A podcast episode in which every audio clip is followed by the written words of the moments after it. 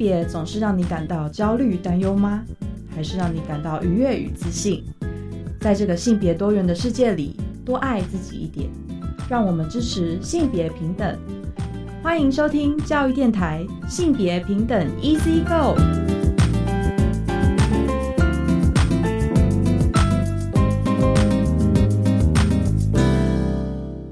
欢迎收听教育电台性别平等 Easy Go，我是玛丽。不知道大家这一拜过得好吗？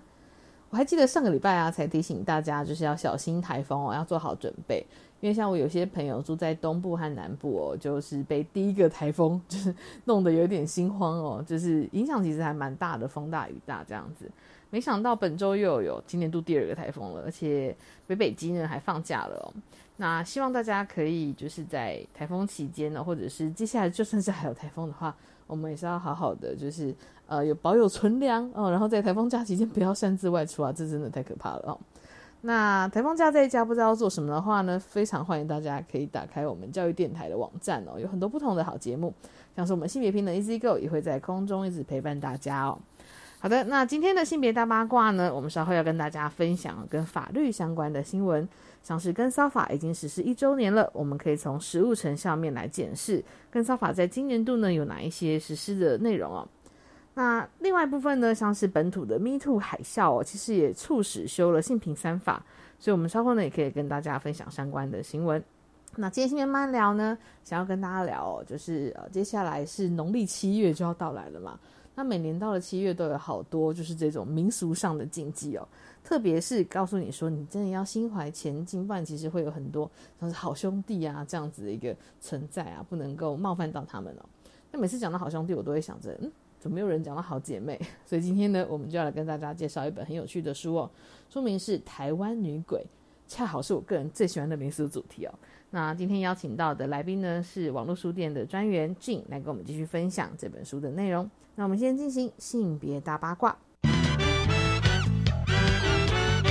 性别大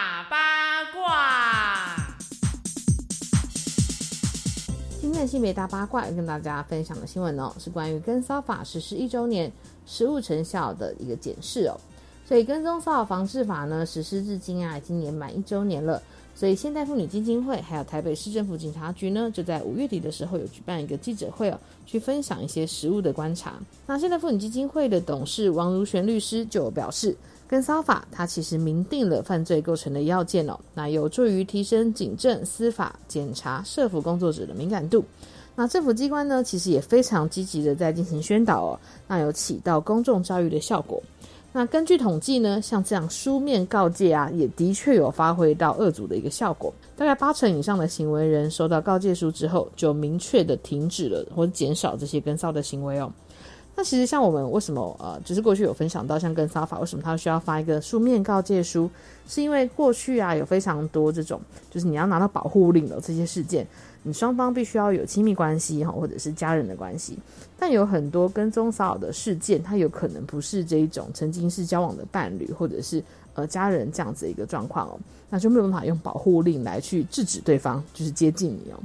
所以其实像这个呃书面告诫书啊，或者是跟踪骚防治法，它有明定一个八种的一个样态哦。那这些其实都在实务上具有非常大的作用。那王律师呢，他也指出有一些要改善的地方哦，包含像是第一个跟骚的保护令的审理时间呢，其实比较长哦，大概是一到一点五个月，比家暴保护令的那个审查时间啊还要慢的很多。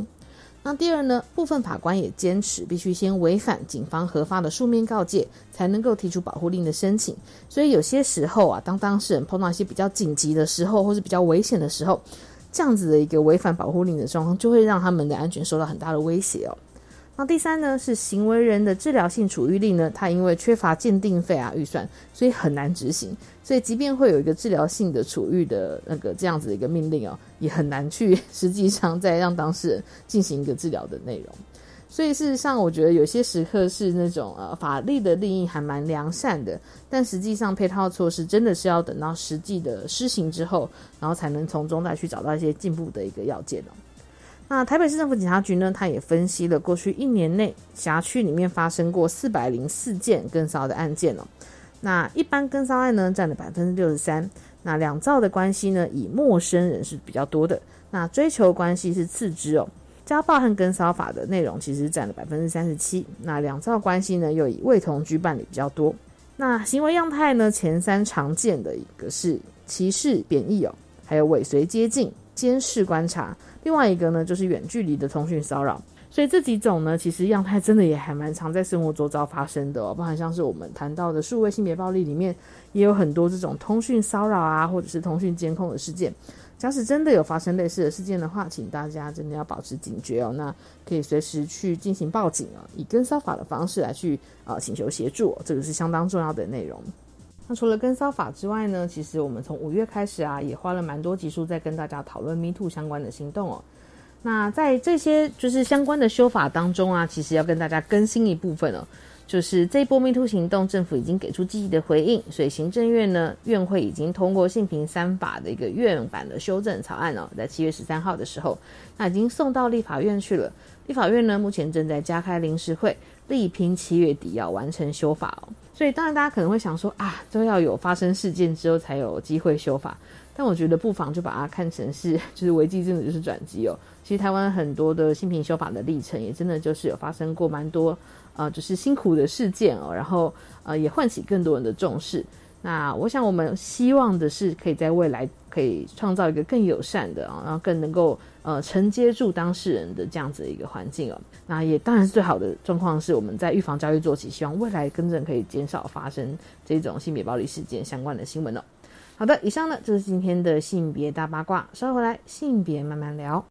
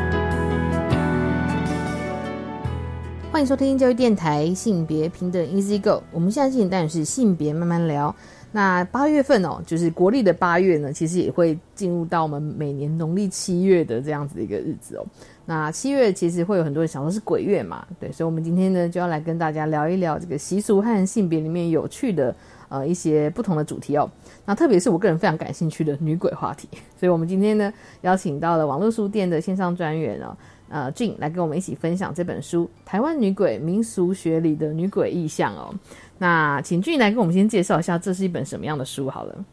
嗨，大家好。呃，这本《台湾女鬼》是一本很有趣的书，它其实原本是这个作者的论文集，嗯，是呃，另外再去润饰而成的。那里面有包含很多的女鬼的故事，那主要是呃，因为故事本身就非常有趣，很像小时候在看那种。有吗？故事哦，鬼故事你说民间传说是什么？我以前小时候最喜欢看那个司马中原讲鬼，也谈到很多女鬼的故事。对 对，那他有里面有提到说为什么特别讲女鬼？那他当然有从很多的层面下去分享，比如说时代背景，或是在什么样的压迫之下产生的故事。那可能是生在原本在生前有遇到过遭遇到什么样的境遇，嗯，以至于呃离世之后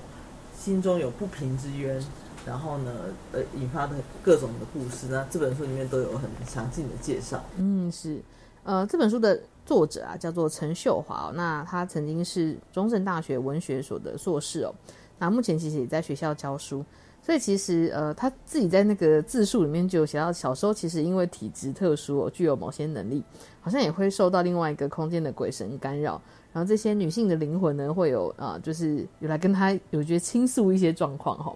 对，所以其实看到那个呃，应该说这个作者的介绍的时候，我当时就想说，哇，就是终于有从性别的视角，然后来谈呃，像是台湾有很多民间传说，特别是跟女性的幽魂、女性的鬼魂有关的一个主题哦。那我还蛮好奇，俊在介绍这本书之前，你看这个时候会觉得有点害怕吗？呃，其实害怕的话是不太不太会，因为它里面的分析是让你更了解说，呃，女鬼身上诉说的故事是什么。嗯，对，那当然，而且里面有一些我们其实大家都已经知道的很有名的女鬼系啊列，是像是林头姐啊，嗯然后呃，都会让人觉得这些故事其实背后有它的成因之后，你就不会觉得那么的可怕。主要是因为了解他们的过去，其实就可以稍微去理解他们的行为。这这这句话讲起来有点奇怪，是我们对于理解他们行为这件事情是透过谁呢？其实是有些人可能口耳相传说，哦，他是因为心中有冤屈需要诉说，所以所以如何如何。那也是我们后面去推想的。其实我们并没有办法真正知道所谓女鬼她想要表达的意思意思是什么。对，这我这也是我在看这本书当中的时候一直在想说，哎，那究竟是谁可以来代替她发言呢？嗯，这是一，个我觉得比较特别的地方。比如说，里面常会提到说，呃，有有一些不平之冤，你可能想要诉说，那可能是希望说死后有人祭拜自己，嗯那所以呢，可能会出来呃添乱啊，或者是在哪些地方出现吓人啊等等，可能只是想要让别人呃帮他们盖一间寺庙祭祀他们，让他们的灵魂有有有地方可以安放。嗯，里面有这样的说法。是那我在看到这件事情的时候，就想说，哎，是真的是这个原因吗？还是做这件事情这样叙述的人是我们杨杨氏的人？啊，是为了想要美平自己，不管是因为呃罪恶感也好，或者是想要求个心安嗯而做出来的行为呢？我在看着这样的事情的时候，心里面难免有一些问号。但当然，总之这这个事情的结果可能是好的嘛，因为毕竟有人了解他、诉说他，并且帮他呃有一个比较正式的方式去祭拜他，那可能真的就这样事情稍微呃有转圜的余地。在阴间的他们或是阳间的人都可能得到一个心灵的平静，这个结果来讲是好的。可是是究竟是谁可以帮忙代言呢？这我也是感到有一点问号的，所以我不会觉得可怕，我反而觉得很有趣，是那个人跟人之间的互动跟那个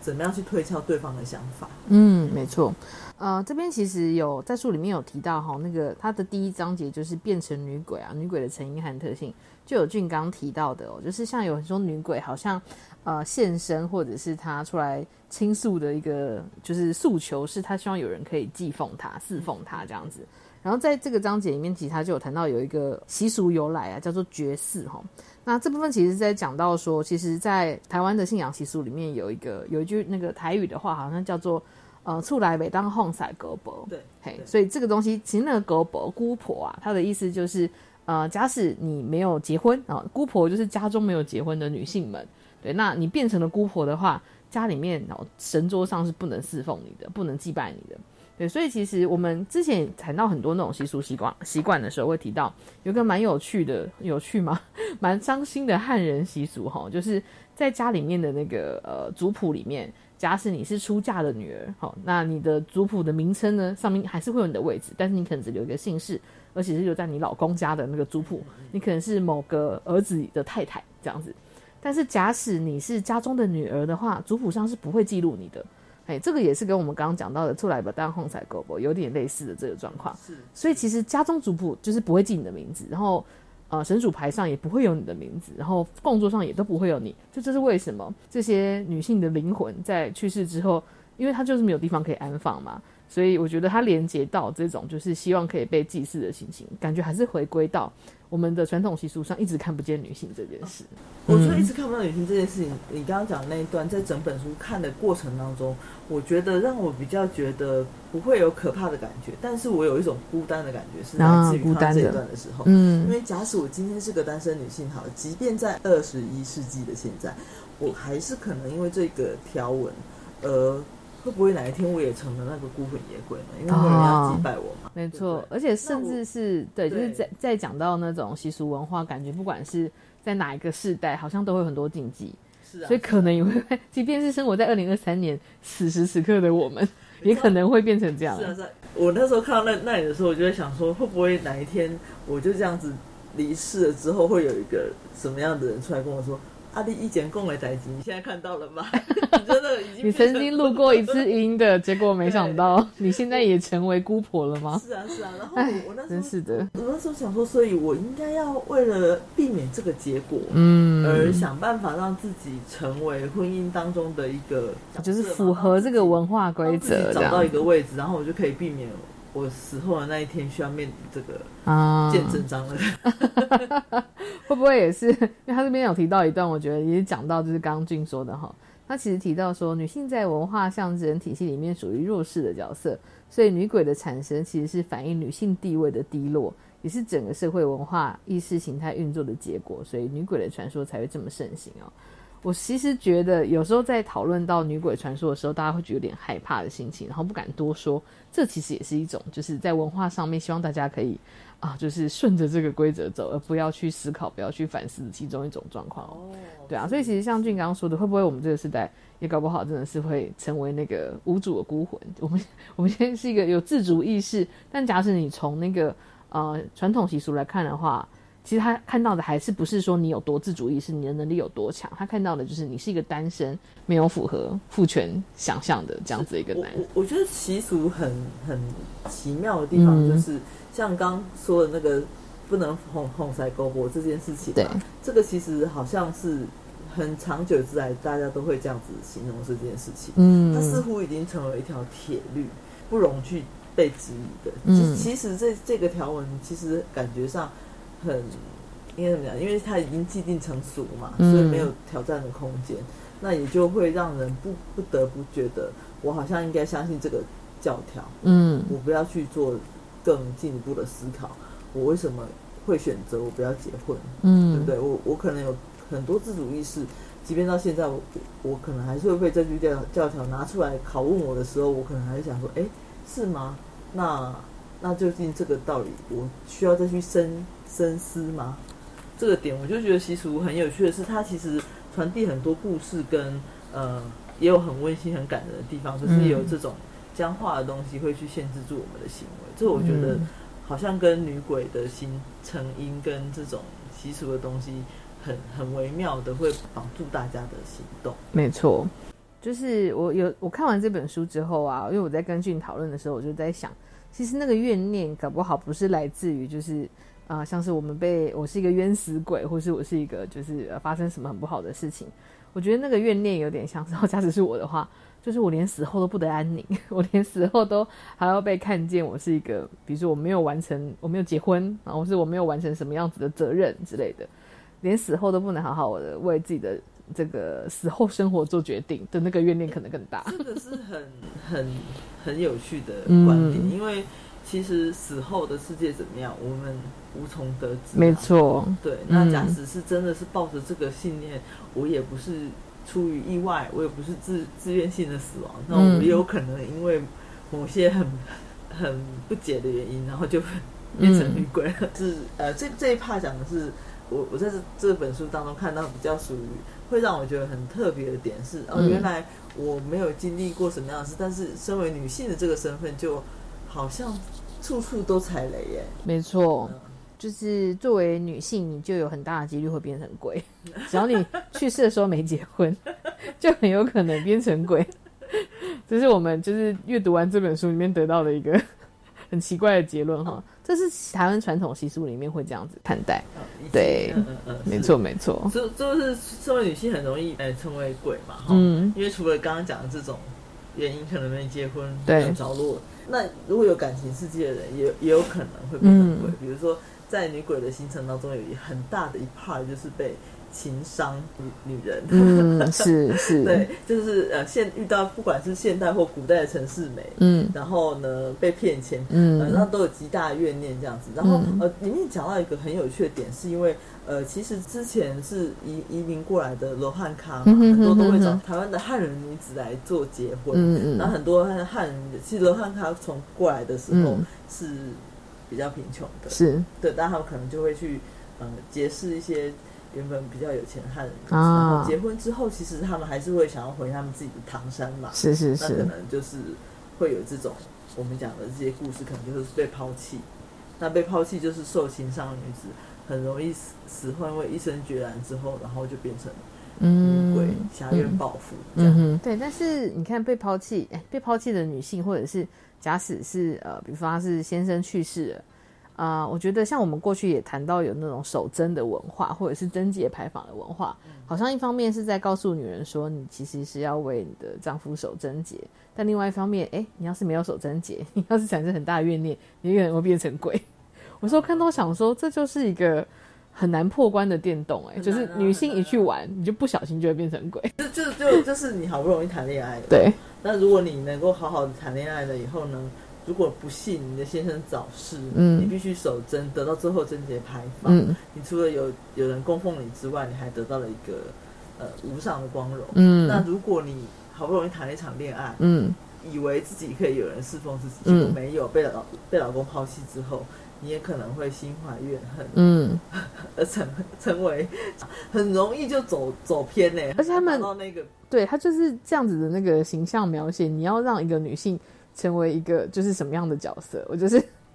我不能好好的追求我的生活，然后假使我我有一些自己的想法的话，我很容易也会被描写成鬼。对但，是它里面有讲到说，呃，我觉得换另外一个角度来讲，嗯，可能它也反映了一些女性的困境。是是但是这是，些女性的困境，可能在生命的终结之后，得到了比较大的力量，因为她可以完成她想要做的事情，试着去找那个负心汉，是她可以没有限制的去，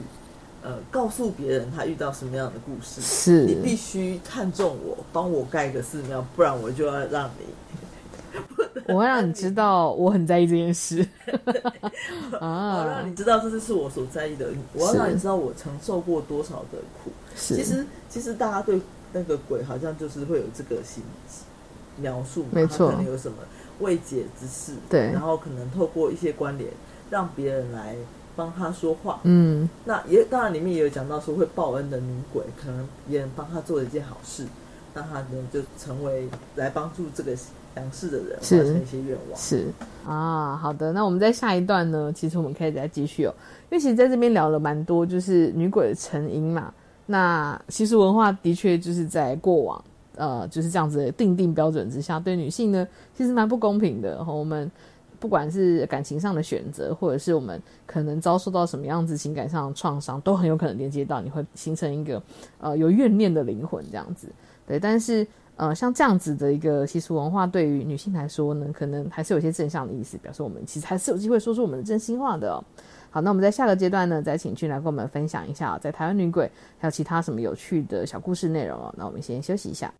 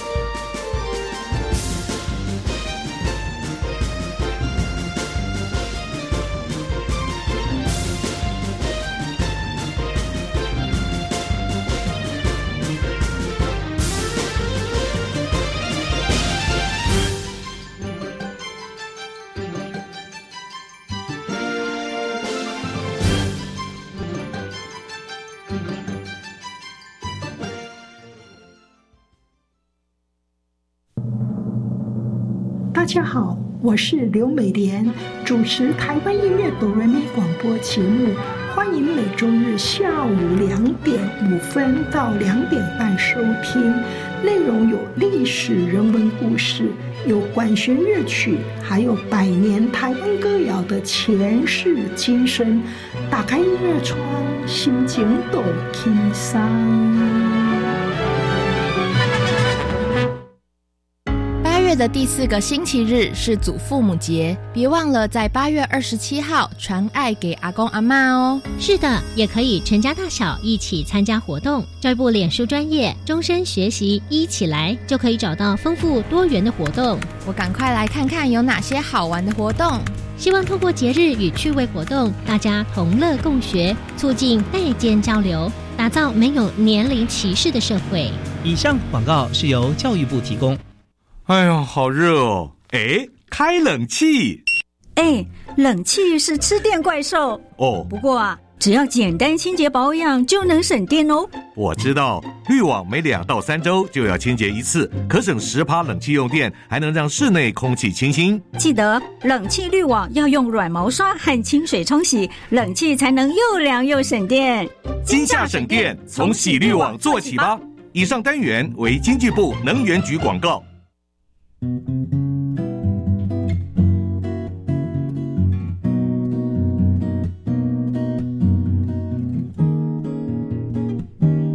是苏命苏米恩，你现在收听的是教育电台。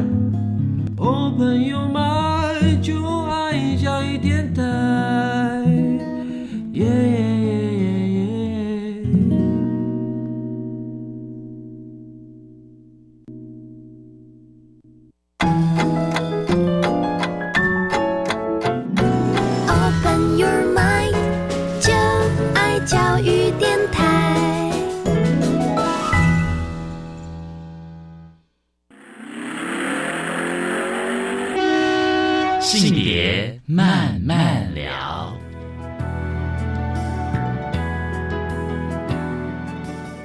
欢迎再回到教育电台，性别平等 Easy Go。我们现在进来是性别慢慢聊。那在上个段落呢，其实请俊哦跟我们分享这本《台湾女鬼》哦，在讨论很多习俗还有性别的相关的议题哦。那我们讨论蛮多女鬼的形成。真的有很多是冤魂的感觉，是啊，对。但是在习俗文化里面呢，他在后面的章节有提到，有一个呃，假使你已经成为一个女鬼了，好像还有一些解套的方式。那是什么样的方式呢？呃，他其实是 假使我已经成为女鬼了，然后这时候我又未婚的话，我该怎么办呢？呃，我其实还是有另外一条路，就是赶快来办个冥婚吧。死了之后还被逼着要赶快找对象。以以古代习俗来讲，他是说，如果是比如说是未婚的，然后或者是说他根本还不到适婚年龄，可是他不幸死亡，嗯，我们可能都还是要帮他呢寻找一个夫家，嗯这样子。对，那这个寻找一个夫家，就是我们大家现在很流行，很很流行，应该是 到时候就是对我我小时候，我爸爸妈妈还在跟我哥讲说，如果地上看到红包啊，路边不要乱捡。对，因为剪了之后，可能里面就会有人家的生辰八字，你就要娶鬼太太了。是是是，对，是连我这个年代都有听过这样子的传说。但有另外也有人说，如果你是家里面很穷的人，你就去路上找找看有没有厚厚的红包袋。哦，对，呃因因为冥婚里面有一部分人是会讲讲的是说，如果你呢，呃，穷愁穷途末路，穷愁潦倒，你反而可以透过这种冥婚的方式呢，跟另外一个家庭缔结很好的良缘。然后呢，因为你帮忙侍奉你，呃，你娶你娶或是嫁给了一个就是鬼伴侣之后呢，你可能就会家里面会莫莫名其妙的得到一些保佑，嗯，后可能很多的故事是这样子。然后有一个呃有一个远景，以前是穷途潦倒、非常的平淡的一个人，然后呢，因为呢帮助了这个女鬼，迎娶了一个鬼妻回家之后呢，他就开始。呃，官运一路亨通，嗯，对，那也是有这样的习俗来讲。是，因为我之前去演讲的时候，好像也在，就是我是去宜兰，然后宜兰刚好是这本书里面有提到，就是最多冥婚或者是现在还保有冥婚习俗的县市。嗯然后我记得我在现场就有问那个参与的老师们，是学校的演讲哦，然后我就问说，我好奇大家在呃自己家族里面有听过冥婚的，或者是有进行过冥婚的，可以举手吗？就现场有三组人举手，哎。嗯，哦我就想哇，比例好高哦。对，然后大概也是就是讲到呃，跟刚刚静说的故事有点像，就是他说有一个，其中有一位是他梦到他太太在年幼时夭折的姐姐，就是姐姐很很小时候就去世了，然后入梦来跟妹夫讲说，我觉得你人不错，哦，好像有这对个对对。是是是，对，就想说那我可以跟妹妹一起，就是跟你一起结婚这样子。对，我想现在假使是在如果说是活人的话，这个不仅是重婚罪，还是 姐妹要共事衣服，感觉有点离奇。对，但是在他们的民俗上面，他其实后来就呃有经过家人的协调，就觉得好像可以，然后就完成这件事情也有补孕的效果。哎是，是有补孕效果。所以他说，呃，这是某个程度上可以完成男人一夫多妻的梦想。呃一个人，一 好像是个一个人人类的妻子，很多个鬼的妻子都可以。是是是是是嗯如果你心有余力的话，你可以多做这些事情啊是会帮忙哺育这样是子。然后呢，因为对方也会给你同样的嫁，像伴女人那样子的嫁妆，嗯所以呢，其实哦，好才说穷人可以做这些事对，然后他们就说嗯很、反而会有一个很温馨的互动。嗯我看的时候，我也是觉得哇，这个想法怎么说呢？怎么能够如此的被大家接受、啊？对，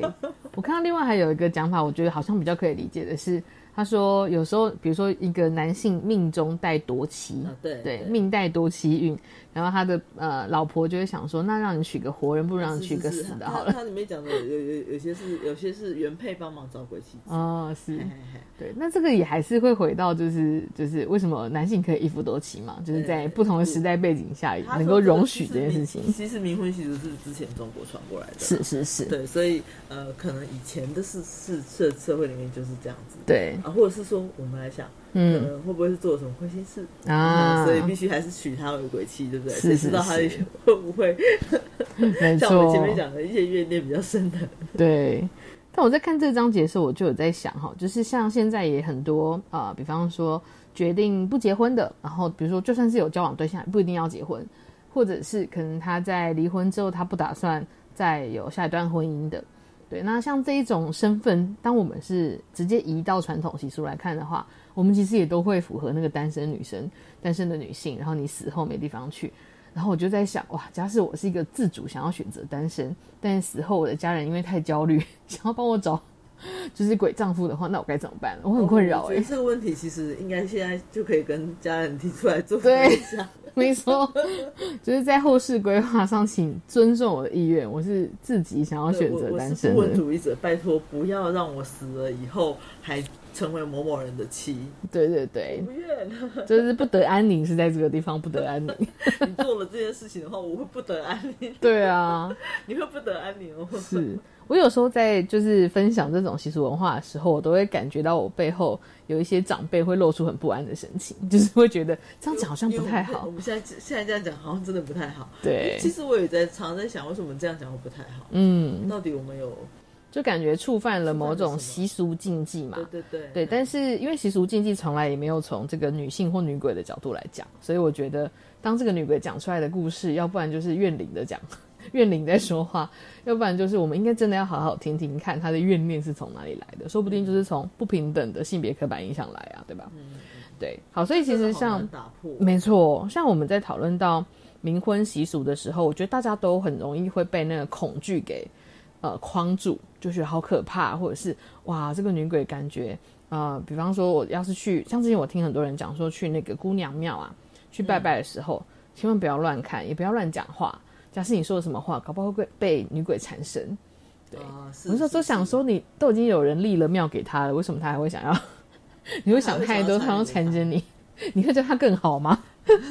对我觉得心中都会有一些对话的心情，但是我是没有说出口啦，我觉得你还是不要说出口比较好。对莫名其妙觉得好像不能，会觉得有点害怕这样哎子。但是其实我觉得，哎，这讲到一个点是，我们究竟要用什么样的方法去表达对已逝的人的尊重？嗯，这个点是就是我就算心里面不这，我就算不讲出来，我心里面是怎么去看待这个人，嗯或许是更重要的。比方说，我们进去寺庙里面，我们可能也不会讲一些呃尊重嘛，对，我们会觉得我们不应该产生这样的想法或念头嗯的时候，你自然就会控制自己的发言。嗯那为什么？那我们如果就是用同样的心态去姑娘庙的时候，嗯不也应该真的理解他背后有什么样的故事吗？对啊，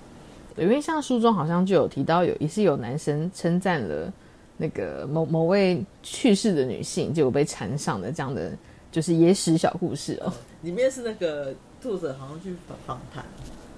某一个故事，就是呃有一个车祸现场，然后就是因为那个呃机车骑士是一个很年轻貌美的女生，然后经过的人就是看了一下这样子，然后其中有一个男性可能看一下就说啊怎么这么年纪轻轻就这样死掉了，真的是好可惜，长那么漂亮。就这句话呢，就是让让那个因为刚刚离开身体的灵魂还不知道发生了这些事，嗯他其实是听到这句话之后，意识到自己真的死掉之后，然后觉得很悲伤，很悲伤之余，又觉得哎，怎么还这个这位男性就是呃如此重视我的美貌啊，就对他心生就会产生好感，嗯于是就跟在这个男性的旁边。他说作者采访了这一段故事吗？他是他常是采采访听到类似故事的，嗯但是告诉我们什么呢？告诉我们说话不能乱，东西可以乱吃，饭不能乱说。我 那时候听到他那里面是说，说我们还是要就是真的不要乱说话，因为嗯小心呃这些看不见的力量在你旁边。是但我觉得除了这个以外，是不是还有别的意涵？对啊，我觉得蛮有趣的是，我也读到这一段，想说，哇，这就是一个男性凝视的一个，不管你是活着还是死了，都呃，在我们社会里面，男性都可以任意的去评断一个另外一个女生的外表、哎，是是是，不管你今天是在什么状态下哦，对。可能有有掐拢丢，嘿。有时候他还是可以你瘦了满脸血，他还是可以讲说哇，好漂亮，好可惜。对，这个跟因为像我最近也是去看另外一部电影，是那个芭比，嗯然后里面也有一些就是画面是芭比到了那个现实生活当中，然后大家就开始对她吹口哨啊，感觉像是恭维她说哇你好辣啊什么之类的。对，但是对于女性来讲，就会芭比立刻就露出一种很很就是有点害怕的表情，或是有点狐疑的表情。对对，这就是我们在讨论到我们在呃，就是不是不一定是这个主题啦，但是是在讨论到这个文化里面，好像蛮呃蛮允许，就是很多的男性对于女性的外形评头论足他会觉得说，我看你是你好看啊，对，或者是好像我应该要感到无上的光荣这样。对，被被看或是被吹口哨，应该要觉得开心，不是这个是一个，假使你对另外一个人有好感，或是你觉得他是呃那个形式你很喜欢的，不管是外形还是内在，你都可以用更尊重人的方式来表达吧，而不是路过说哇，就是随口丢出一句话，或者哇路过吹个口哨。对，然后但是男人什么时候，就是男性或者是任何评断外表的人，什么时候会害怕？就是当对方是快要死掉的幽魂的时候。对我看这本书的时候，我想说，哇，好像这段很能反映妙哦对，嗯这段很妙，因为我那时候看到只是觉得说，好像加深了我对女鬼的害怕。嗯但其实我觉得，如果透过你刚刚的那个表达的意嗯思是，哎、所以我不难道我平常这样随意的去评论别人的言语就 OK 了吗？除非他今天是个会危害到我的鬼，没那我就错收敛一下好了。对，如果是这样，这个时候大家才会小心。对啊，对那那那那如果是这样，那就是不是我们应该去想的是，这件行为本身是不是本身就有问题呢？是踩到人家线啊！对啊我我当然也理解，比方说是一个是一个比较善意的方式在表达这件事，或是你是用尊重态度表达这件事情，那当事人应该不会觉得不舒服。可是像我们刚刚说的这一种哦，走过路过评论两句的，那哎，就是被女鬼缠上，可能就是要提醒你小心一下，就是对别人表达自己的评评论或者是评语的时候呢，不要那么随心所欲的讲出来。嗯，对啊，我觉得这也算是呃，在很多讨论到女鬼啊、讨论到文化禁忌这件事情的时刻，其实反过来看，你都可以看见有一些界限，有一些啊、呃比方说像是这种人际上的界限，或者是我跟另外一个人互动的时候，我应该把他当成一个我可以尊重，或是我甚至应该有一点点感到害怕的对象，你才会知道我要离他，我要跟他稍微有点距离，我要尊重他的意愿。对，但我觉得蛮可惜的是，女生要死了之后才能获得这样子的一个地位。对啊，所以其实像是刚说的冥婚，或者是呃，刚刚俊有提到的这一种，就是呃，比如说对于一些言语上的禁忌啊等等的，我觉得反过来讲，虽然它呈现的样态都是哇，女鬼好可怕，女鬼很易怒，女鬼很容易呃，就是情绪波动不稳定。对情绪不稳定，女鬼很容易缠上你，对，但是相反过来讲，这些都是这些女性活着的时候可能没有被赋予的力量。对、啊我我刚刚有在想，那个愤怒的力量可能就会变成一种展现，因为当他们不在这个跟你同一个时空的时候，你的这些教条对他来讲其实就没有任何意义。自然可以告诉你，你不要这样子。那你里面很多人，他们其实都是原本的变成女鬼，是因为比如说他们是家中的悲女，或是被遗弃的太太，嗯或者是惨死的，呃，或不受重视的小孩，嗯是等等的。那其实都有很多不公平的事情。那当他成为了鬼之后，他可能可以去表达他的对这这些事情的不公。嗯对，那难怪女鬼会很多啊，因为就是这种类似不公的事情太多了。是。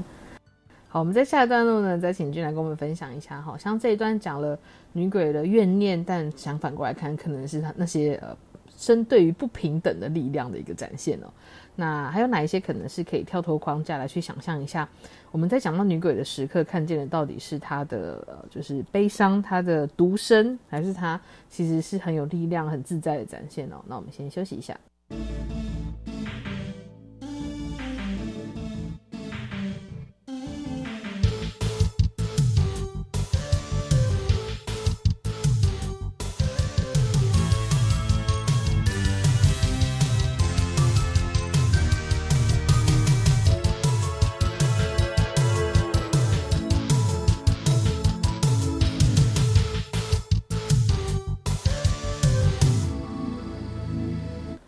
欢迎再回到性别慢慢聊。那我们在最后一段呢，要来聊一聊这本书的最后一章节哦，讨论到的是由女性视角出发来解读这一些故事。的确也，因为刚刚俊有分享到一些故事的章节哦，让我不禁在想，其实鬼故事到底是由什么视角讲出来的？比方说，假使是女鬼是讲到自己在死后被一个男生称赞，她的态度是如何？或是像林头姐，有人问过林头姐的故事版本吗？就林林头姐怎么看自己的故事？我觉得你还是不要这样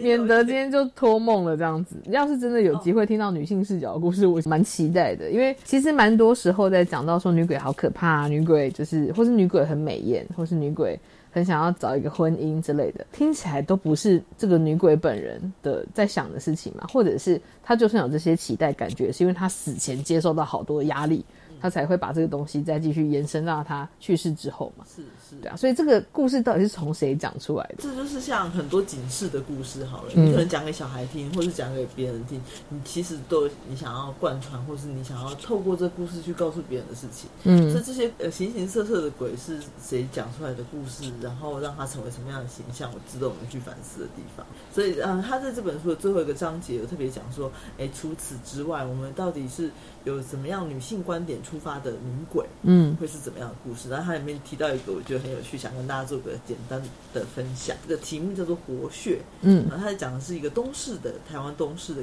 然后他说有一个媳妇因为有了身孕，但是她已经生病很久就去世了。有一天邻居在路上看到这个死去的媳妇，然后呢吓得要命，就跟他公公说：“哎，他呢，他我在路上看到你那个死去的媳妇哎。”然后呢公公就觉得很震惊，就跟着他说：“看看他的媳妇跑去哪里了。”哎，果真到他的目的，而且看到呢，除此之外，他听到婴儿的哭声，然后哦，他想到说：“哎呀。”我媳妇已经把那个孩子生下来了呀，嗯然后呢，他非常高兴的不得了，想要抱孙子，嗯然后呢，心里面一急，想要把这个墓挖开。这时候，大家懂风水的人都跟他说：“哎，那是个活血的存在，你挖开它的话，你的旺的那个气就没有了、哦。”然后公公没有想那么多，就立刻去一挖，哎，结果呢，因为没有选好日子，所以气就散掉了。他的媳妇就是再次的死掉，小孩也死掉了。其实本来就死掉了，做了一个破坏风水的行为，对吧？最后只看到一阵黑烟往天空飞去，就不见了。是这个故事呢，我真的觉得有两大习俗，嗯一个是风水的习俗。为什么这个公公可以这样子这个破坏墓地的行为？对他媳妇到死都还得帮他生孙子，是不是？哎，所以这个故事呢，他这个书里面是说，哎，这个公公其实就代表着父权主义的行使。是那这媳媳妇呢，其实违抗了公公的指令。就算我今天已经死了，你也休想我带着这孩子成为你们家的一份子。是他其实是反抗了父权主义。那这个社会既定的东西对他来讲是没有没有没有帮没有用的，所以这某个程度上展现出了这个女子的主宰力。这个故事听起来是有点有点有趣，但是它其实也展现一种积极的人格特质。对她呢有一个自己的能力，然后有强大的意志力。她像说她一强大的意志力，她怀孕死掉还可以把小孩生下来，嗯是她是一个很伟大的母亲。但是呢，就算到最后这个有人来破坏她的安宁，我也不愿意说。我想要在这边好好的安息，嗯我就让你完成这个心愿。我化成一缕烟，我就是走了。是我觉得感觉起来蛮特别的地方。她也不是去想要报复你，或者是留下来成为你的谁？他只想亲近一下。对，嗯，就不要来吵我了。我之前被你们要求的还不够吗？对啊，他就是追求他自己，他就是本来属于自己的权利跟力量。是，所以呢，我们阳间的女子受到父权主义控制，嗯，但是呢，这些所谓他界的女子不会被这些东西给束缚住，独立任重道远。嗯，这是这本书里面觉得感感觉到好像有一种权权力跟力量的转移。嗯，可以透过自我的方式来呈现，即便这个习俗多么的桎梏人心。是，我觉得这就是传统文化让人家觉得有一点就是心疼身为女性的压力的事情。就是你活着的时候，你很难找到出口。我必须说，我也一直以为我这个世代应该不会碰到什么习俗文化的难题了。但是像我今年三十八岁嘛，我大概陆续在三十几岁之后，很多女性的同学、大学同学结婚。然后他们都有跟我讲说啊，我原本以为我也不会被什么习俗文化影响，但结婚之后好像进入到另外一个时空。就算你家人对待你的方式不会具有很刻板的影响，可是你结婚的家族或是其他的长辈，可能还是会用比较刻板的方式对待你。然后你作为媳妇的角色，或是作为太太的角色。有没有办法？就是有没有足够的支持，让你可以做自己？这个每个人都差蛮多的。嗯，对，所以其实即便到了现代，还是会有蛮多人在谈。就比方说，或是我自己对习俗文化很有兴趣。其实也就是我周遭很多的女生还在经历这一些，因为习俗、因为文化说不说不透的，然后讲不破的这些压力。对啊，我不知道俊有没有类似的观察。我觉得其实像刚刚在讲这个火穴的故事啊，它里面所有的人都讲的东西都是一个。比如说不能破坏风水，比如说你是我们家的媳妇，你就是我们家的孙子，嗯，这些东西其实都是一种呃传所谓传统习俗文化的东西，对，它在限制各种可能性，所以即便到了现在，我们好像没有办法在这个大环境中讲出太离经叛道的事情，不是离经叛道，这个这个这句子本来就有一个。规则存在。是是，然后这个规则是大家不用再说什么，嗯，好像就是这样，对，大家都这么讲了，你应该要相信，嗯，对，就是这个东西让我觉得，在看到女鬼的时候，呃，我会觉得它是一种小小的反叛啊，嗯，是。某个程度上，我们也可以去思考说它代表什么样的力量，以及除了我们到了下一个世界以后，我们可以做出的这些反抗以外，身为现在的我们，能不能还活着的时候，对，就是。应该说，希望不要把这个遗憾带到死后，才能才有力量反转。如果可以的话，这也是为什么性平教育真的很重要。可是我觉得不能依靠洗牌，比方说大家会想说啊，我们帮孩子教育一个更民主的、更呃平等的知识，他们就不会再受到习俗的影响。但其实跟他相处的同同个家族里面，还有长辈、女性长辈，或者是有些男性长辈，我相信在传宗接代压力之下，也会觉得很辛苦嘛。对，那我觉得不能只是单靠洗牌，而是我们要有意识的去讨论它。所以做这一集，除了我个人私心哈，我真的很喜欢女鬼这个主题之外，我觉得很有趣的是跟俊一起聊一聊这一些跳脱框架的想象。对我，我觉得这个点很有趣的是，我们都觉得好像讲起来非常普通，就像你刚刚在讲那个电影《芭比》一样，那里面在讲的东西就是我到底要活成什么样子？这句话已经所有的女性不知道，呃，多少人在告诉你活出自己的样子啊，你就做你自己呀。你你你现在的你可以做任何你想要做的事情，可是这件事情为什么到现在我们听起来还是觉得，呃，心有戚戚焉？对，还是还是这么样的，有有许多人感觉到我好像很有一个人懂我，我可以有这个力量去做这件事。嗯，我也是觉得，呃，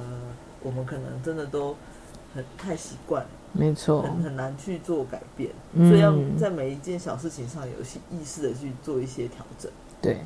那我刚刚在休息的时候，有跟俊聊一下哈，就是这种突破想象、突破框架，最近已经有蛮多作品正在进行类似的挑战了。哦像是有一部蛮有趣的，在讲冥婚的电影，嗯，就是今年年初上映的哦，关于我和鬼变成家人的那件事。那可以请俊介绍一下吗？哦，我觉得这个电影也是蛮有趣的，蛮有趣的点是因为它一样讲到我们刚刚前面讲的冥婚嘛。那冥婚就是一个大家都记已经知道的概念。那呃，一一冥婚其实有三种。就古代的地，就这本书里面有提到冥婚三种，一种是两方都是男女都是呃去世的。去世的，嗯，然后另外一种是男去世女在世，嗯，女女生是杨氏之人，然后另外一种相反过来。是。这样，但这三种都是异性恋模式，是的，因为在在台湾近这几年之前也也应该就是这些模式。同婚合法化之前，在同婚合法化之前，其实大家没有做过这样的想象。没错那这个捡红包的远景呢？我们刚刚不是讲到一个远景冥婚吗？对对，我 鬼家人的电影，鬼家人里面也是远景，他冥婚他捡到的那个红包，反而是一个，哎、哎是一个男生是一，个而且是念台大城乡所的男生。我觉得这设定让我会心一笑，就是很像看到我一些认识的朋友们的那个状态哦。对，所以其实像呃，它里面就是那个捡红包这件事情，把它置换成是一个捡到里面八字是男生，我觉得这个设定真的很很出乎意料这样子。然后，呃，我觉得里面当然很开放的是对冥婚的概念，对，很，就是就是这个远景他捡到这个红包，然后冥婚这件事情对他来讲好像也没有什么太奇怪的。然后他就于是再加上他有遇到一些不好的事情，所以他就开始觉得、嗯好吧，那我他一开始有点抗拒啊，因为他说他是一个异男，但是没想到捡红包的对象是一个男生，有点抗拒的部分我。觉得他他抗拒的，其实一开始抗拒的，反而是因为是个男性，他对冥婚的抗拒没有那么那么哦，对对对，他抗拒的是男生。对他抗抗拒的是男生哦，的确，但是因为他当他当然是因为抗拒男生，再加上身边开始发现一些很不寻常的事情之后对，他就只好乖乖的呃去从事这个这个冥婚，去完成这件事情。没错，之后呢，他又特别的去透过了解他的生命故事，然后去找到呃呃跟这个所谓的这个鬼家人怎么相处。我觉得这边讲的就是我们刚刚想要讲的一件事情是，究竟有谁可以帮鬼代言呢？嗯，对，然后我们讲出来的故事是是他们真心想说的故事吗？对啊好，那透过这个故事当中，他才去理解到说，哦，原来有这样子的一个身份，他呃经历过什么样的感情事情，然后他因为受到了呃什么样的事情，然后引发了一些自己的生命的结束，所以他去嗯帮他突破这个难，帮他找出这个结。嗯，那我觉得这个是，就像我刚刚讲，我觉得去理解他人这件事情是，呃，让我觉得在看这部剧的时候很感动的点。